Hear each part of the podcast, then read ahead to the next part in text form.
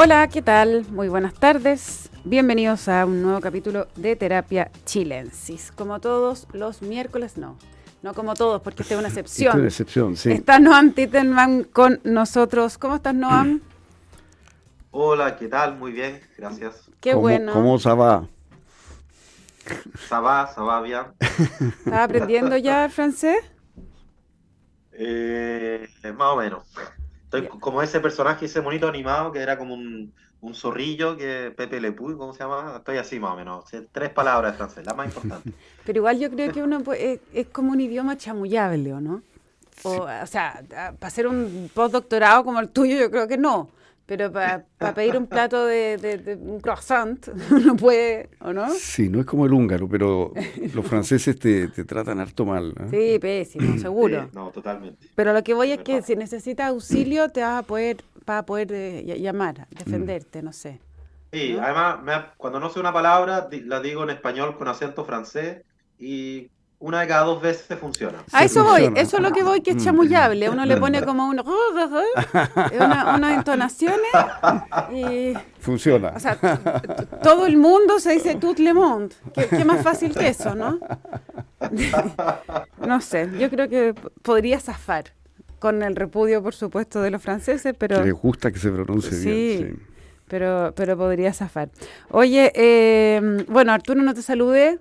¿Todo ¿Cómo bien? estás? Muy bien. ¿Cómo ¿Y tú se va? ¿Se va bien? Très bien. Ah, qué bueno. Merci. No sé cómo decir qué bueno. ¿Cómo se dice? Cuando dice cómo estás tú, bien. Ah, qué bueno. ¿Cómo se dice? Eh, que bien, bien. Ah, bueno, no sé. Costumbres que ya, no, a ti te lo dan tarea para el próximo Ça va. programa. Ok, ok.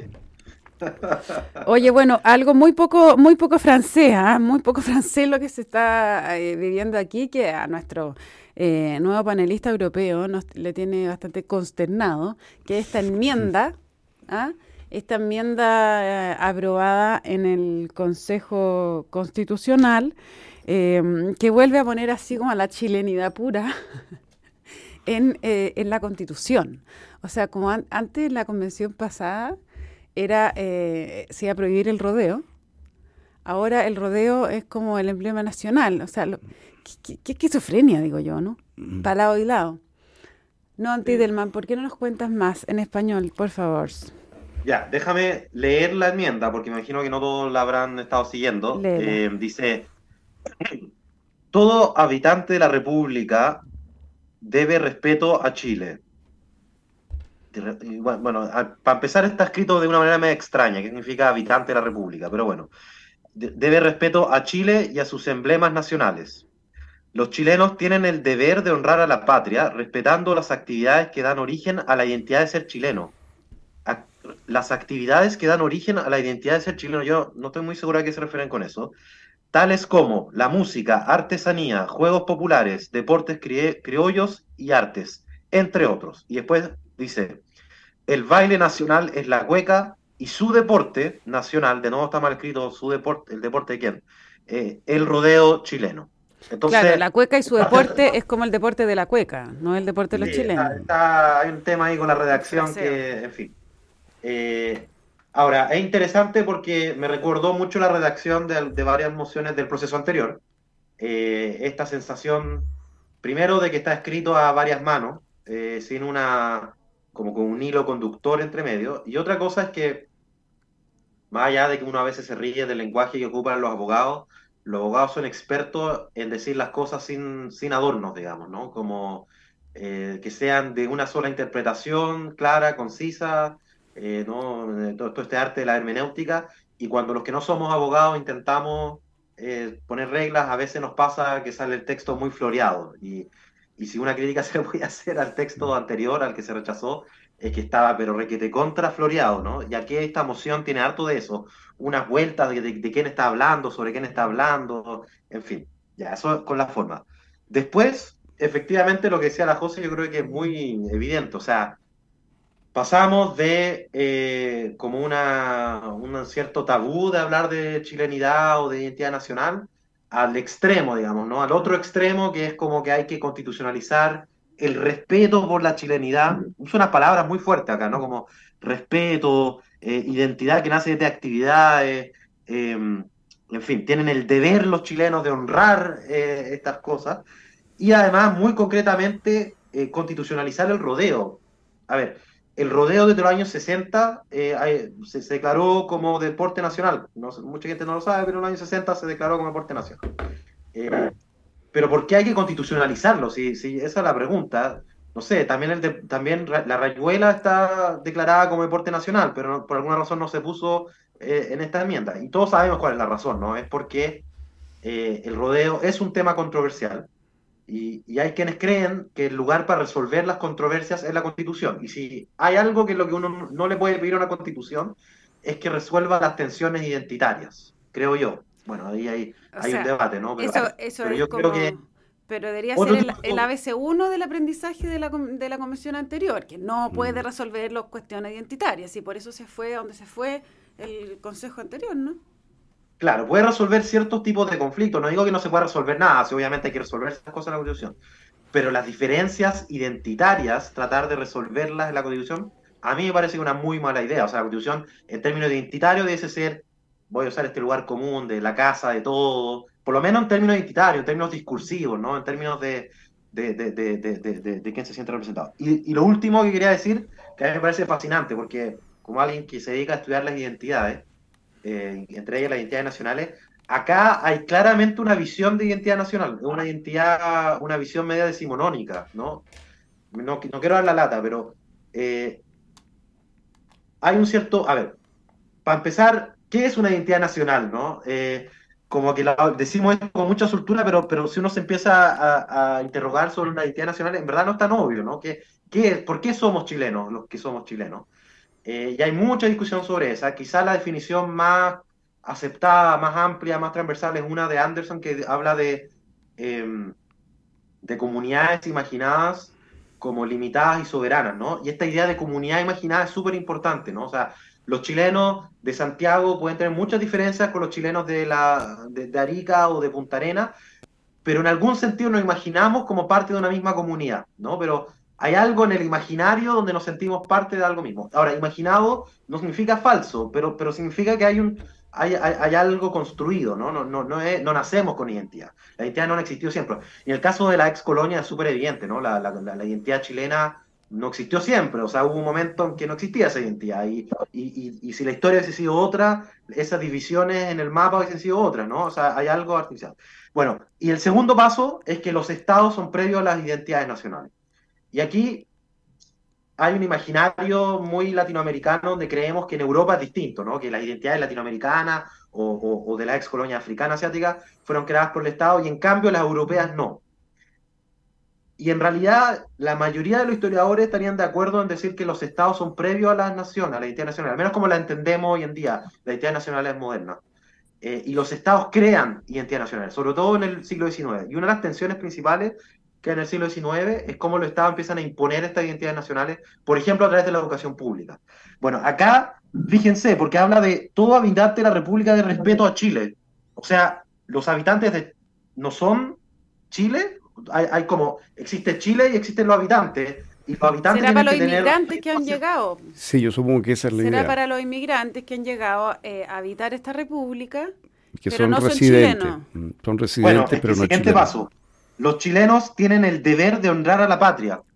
De nuevo, entonces, la patria está a un lado y los chilenos están en los otros y los chilenos tienen que respetarlo a esta patria. O sea, y además empieza a enumerar el listado de cuáles son esas actividades que dan origen a la identidad de ser chileno. O sea, ser chileno es cumplir con un set de prefijado de actividades, de costumbres, de juegos populares, artesanía, deportes criollos y arte. O sea, es una visión de la identidad chilena muy específica. Yo creo que tiene que ver con esta visión de que hay un listado de cómo es el buen chileno, para ponerlo en esos términos, y, el, Estado tiene el deber de, de alguna manera, imponerle a los que habitan en su territorio eh, respetar ese buen, esa forma de ser de buen chileno. Pero en fin, me parece interesante y me parece un poco absurdo por la experiencia que tuvimos con el proceso anterior. Pero más allá del proceso anterior, eh, yo soy aficionado al rodeo, he practicado el rodeo, he corrido. Esto, esto es como el lado B, Z de Arturo. sí que a mí me gusta el rodeo. Pero... Es que tú te lo imaginas, ¿no? Antitelman corriendo con su poncho, su manta, y la escuela. Y le cuatro puntos buenos. ¿Ah? Impresionante. Bueno, eh, dicho eso, eh, no me parece que el rodeo gane con estar en la constitución. ¿ah? Eh, encuentro que, pierde espontaneidad y que pierde, en cierto modo, su gracia, porque a mí lo que me gusta justamente, me gusta el rodeo campesino, me gustan los rodeos humildes, ah. eh, me gustan los rodeos de los, de los campos, de los y encuentro que, que al quedar en un texto constitucional como una especie de deber, eh, pierde parte de su gracia, de su espontaneidad. Como que todos, debemos eh, honrar a la Jane Fonda, a, las cuestiones del O'Higgins, ¿es eso es, po? Sí, ¿Ah? o sea... El sacrosanto mote con huesillo. Sí, exacto, el paso siguiente es, constitucionalizar el mote con huesillo y la, cazuela, te fijas, como parte de la identidad nacional. No, pues la cazuela es rico comer cazuela, es un plato nacional, pero no tiene que estar en la Constitución. Hay una discusión de que no es nacional. ¿Ah? Debe haber una discusión de que no es nacional. No, por supuesto que, son cosas incorporadas como parte que vienen de otros lados de España, pero te digo, no corresponde constitucionalizar este tipo de costumbres. Ya, pero mi pregunta va más, eh, eh, otra, quiero hacer, la que quiero hacer. Porque esto es una enmienda aprobada en comisión, ¿cierto? Luego esta enmienda tienen que eh, ir todas al pleno del Consejo eh, someterse a votación, alcanzar tres quintos de los 50 integrantes y 30 votos para poder, bla, etcétera. O sea, le queda, le queda un proceso. Esto no será un punto político para eh, torear eh, al oficialismo, al a la, a la, cosa identitaria que hubo la vez pasada, decir como, a ver, querían prohibir el rodeo y poner lenguaje inclusivo con X en la constitución, no, ahora vamos a poner en la cueca, el rodeo, la chueca, el lapislázuli y el mote con huesillos. como que eh, yo diría que hay un juego ahí de... Pero, pero ¿con qué objetivo? No, entiendo la estrategia. si es una estrategia, no la entiendo. Es que no, no, no creo que, que sea mucho más no tenga mucha explicación. Ahora, que sea una parte para negociar, que sea una, algo así, así como si tú me das un absurdo, yo te doy un absurdo y dos más. Algo o, así. o yo te pongo esto que te molesta y entonces lo saco a cambio de algo, ya un punto para negociar. Pero el costo que tiene esto, el riesgo que tiene este tipo de cosas, que entre tanto se van instalando imágenes en la población que dado el corto tiempo de campaña cuesta mucho después modificar. O sea, eso lo vimos en la convención pasada. Eh, Hubo cosas que se propusieron en, en comisión, muy en primera instancia, que después fueron rechazadas en la convención, no quedaron en el texto final, pero en el imaginario colectivo siguieron penando como la verdadera intención, como algo que a lo mejor estaba, como qué sé yo, o sea, estas cosas se graban en la, en la gente muy rápidamente y, y después cuesta mucho cambiarla. Entonces, si esto es una fase negociadora, lo encuentro de alto riesgo para la aprobación del texto posterior, porque esto obviamente produce resistencia y no corresponde, o sea, son es el tipo de cosas que no corresponde. Está lleno de enmiendas de este tipo. Eh, ¿Lleno? Lleno, está lleno de enmiendas de este tipo, digo, de enmiendas que tienen esta característica. Primero que a veces son difícilmente transformables en una norma exigible, porque son como generalidades, deber ser, aspiraciones como respetar, por ejemplo. ¿En qué se traduce respetar, digamos? eh, queda como sin un aterrizaje jurídico. Eh, está lleno de, normas buenas y malas de políticas públicas. Estoy teniendo un déjà vu en este momento escuchando a Arturo de, de, la, de la comisión anterior. Claro, o, sea, eh, está lleno, por ejemplo, hay una hay unas enmiendas relativas al, balance estructural, te fijas, eh, que yo creo que son una muy buena política pública chilena, algo que se estableció en periodo de, de, Lagos y que ha sido muy exitoso para Chile. Soy totalmente partidario de eso, como también soy partidario del rodeo, pero pero, pero, no me parece que un concepto como ese deba estar a nivel constitucional. Te fijas, eh, los niveles de endeudamiento, de, que, toma el gobierno no pueden estar fijados por la Constitución, o sea, eso es una materia de política pública. Mm. Entonces, a mí me parece que e, incluso en ese caso donde hay bastante consenso, que es un caso distinto a este otro, porque este es un tema más controvertido, el del rodeo, pero el tema del balance estructural yo diría que es un tema sobre el cual hay mucho consenso. Pero incluso en ese caso, No me parece que ese tipo de concepto deba quedar en una constitución. O sea, yo espero que eso se vaya limpiando rápidamente, porque de lo contrario la constitución se transforma en una cosa, en una camisa de fuerza. Mm. Ahora, eh, tú dices esto genera resistencia y todo, pero ahí es donde me entra la duda. Si más bien hay encuestas que dicen lo contrario. Quizá hay una mayoría amplia que dice sí, queremos eh, que sea que el escudo y la honra eh, de la patria y toda la ah, Está bien la bandera, el escudo, esas cosas han estado siempre en la Constitución, pero empezar a incorporar costumbres, deportes, este tipo de cosas a mí me parece como... Claro, pero también a veces se da en un momento en que el nacionalismo pega fuerte. oye, una pregunta a propósito de esto de nacionalismo y, el tema del idioma, ¿está en la Constitución? No tengo idea. Si tú eres nuestro experto constitucionalista aquí. Eh, yo tengo la impresión... No, no he mirado, la verdad. tengo la impresión de que no, por ejemplo. Eh, tengo la impresión de que en ninguna parte de la Constitución dice que la lengua oficial es el castellano, digamos, ¿no? Eh, o, el español, no sé. me parece que no lo dice. Y, y, yo diría que eso forma parte importante de nuestra comunidad imaginaria, por usar el término de, Anderson, digamos, de hablar en castellano, digamos, es como... Pero no está, o sea, no, no, no, la constitución no es para este tipo de cosas. Eh, yo creo que hay un problema de concepto de la constitución y de sacar, tratar de sacar de la discusión política temas que son controvertidos o no controvertidos, pero que son de la política para llevarlos a la constitución en la idea de que eso protege, en circunstancias que lo único que eso hace es trasladar la discusión entonces al texto constitucional mismo, suponiendo que rija. Y entonces tú tienes un país no con una incertidumbre respecto de una ley o de una política pública futura que podría cambiarse, no, la incertidumbre se desplaza entonces a un tema más radical, que es a la Carta Constitucional misma. Esto lo hemos vivido, ¿ah? lo hemos vivido todos estos años. Ahí me llama tanto la atención que no haya claridad sobre eso. O sea, Claro, o sea, pero ¿por qué, por qué, si te entiendo, es como por qué la eh, proceso constituyente tiene que transformarse en una redefinición de identidad, de quiénes somos? ¿Por qué se responde a la pregunta de quiénes somos, sino más bien es cómo debemos vivir, cómo, cómo lo hacemos para vivir en paz? Sí, la Constitución tiene que ver con derechos fundamentales y, tiene que ver con eh, limitaciones al poder, eh, formas de ejercer el poder del Estado. No, no es para este tipo de temas eh, filosóficos, sociológicos, no sé cómo llamarlos, en qué consiste la identidad de Chile o ese tipo de cosas, digamos, que además son cosas dinámicas que deben ir cambiando, que no tienen por qué ser rígidas, ¿no? Pero lo mismo vale para, para el tema de algunas políticas públicas, ¿te fijas? Eh, como esto que digo del balance estructural, que es una cosa más bien técnica, que no divide, eso es lo que me interesa, y que no creo que tampoco tenga ningún apoyo popular, porque no creo que la gente comprenda esto, no creo que una encuesta permita medir el grado de adhesión a ese tipo de concepto.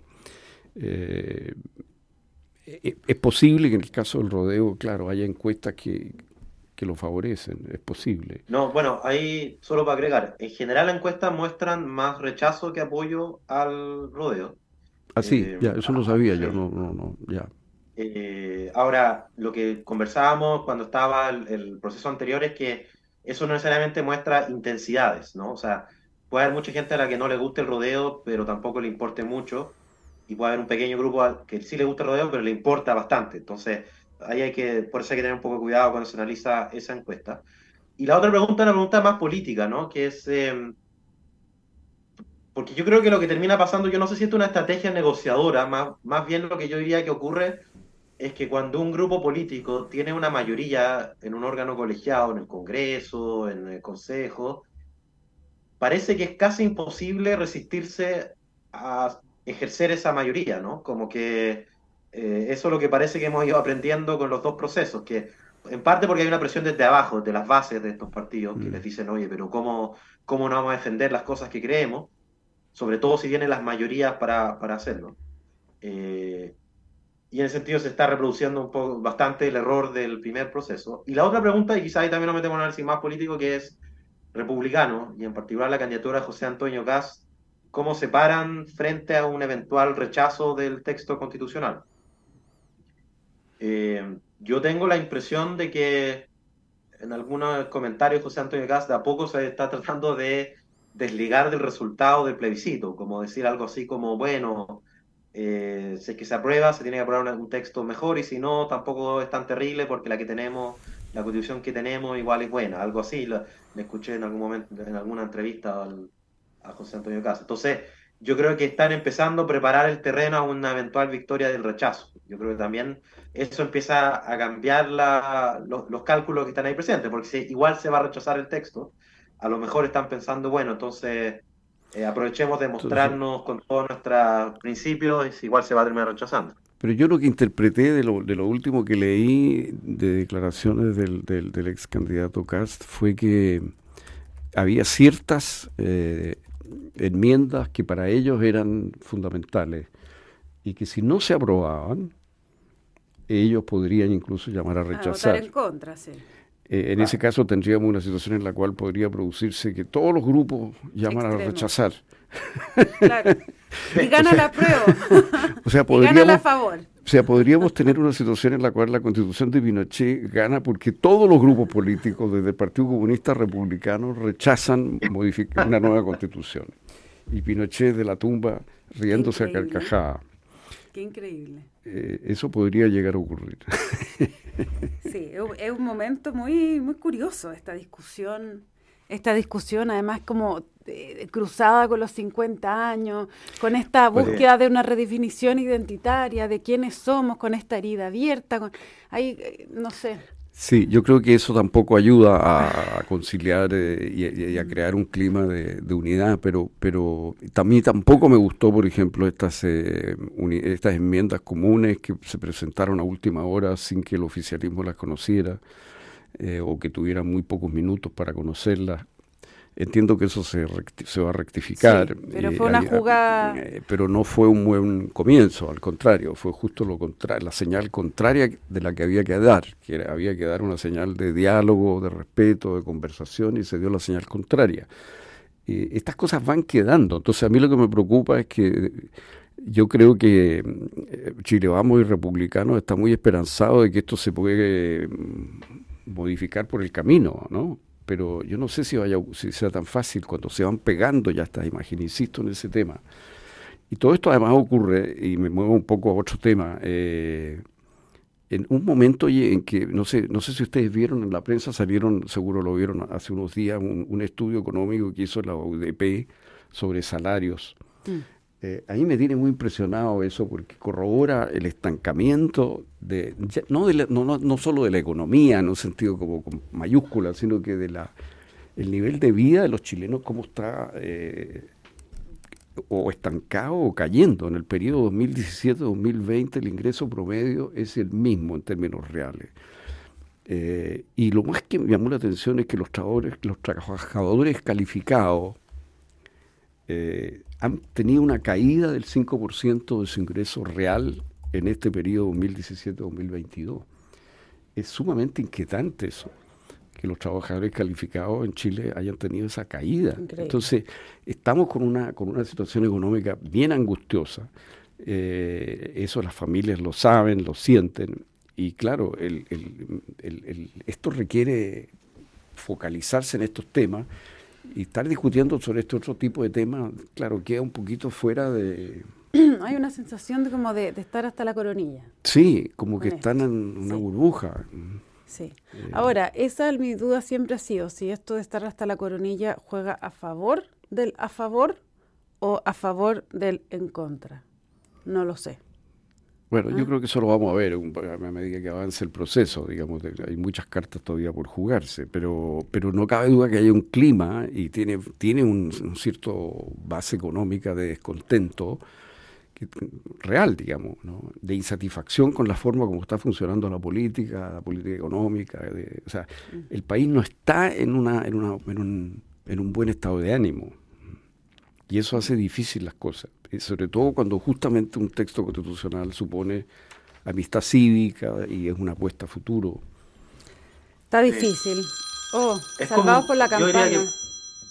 Es un círculo vicioso en algún modo, porque efectivamente en otro momento hemos hablado que posiblemente una de las explicaciones del malestar con la política es el estancamiento económico y a la vez ese malestar con la política se traduce en un sentido antipolítica que hace muy difícil ponerse de acuerdo entre los políticos porque perciben que la gente vota más en contra que a favor de cualquiera de ellos y el estancamiento económico termina traduciéndose en un estancamiento político donde no se, no se puede sacar reformas importantes y ese estancamiento político a su vez, como no se puede hacer esa reforma, no permite salir del estancamiento económico.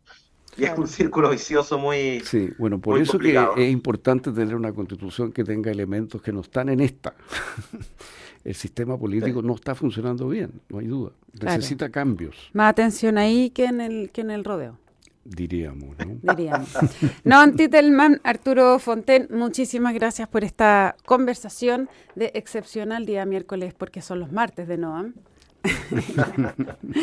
Así que gracias por haber estado hoy día con nosotros. Les cuento que la transformación digital de tu empresa nunca estuvo en mejores manos. En Sonda desarrollan tecnologías que transforman tu negocio y tu vida, innovando e integrando soluciones que potencian y agilizan tus operaciones. Descubre más en sonda.com. Sonda Make It Easy. Quédese con nosotros porque a continuación información privilegiada al cierre y luego sintonía crónica debut junto a Bárbara Espejo y Francisco Arvena. Que estén los dos muy bien y todos quienes nos escuchan y nos encontramos mañana con más terapia chilensis. Buenas noches. Muy buenas noches. Buenas noches.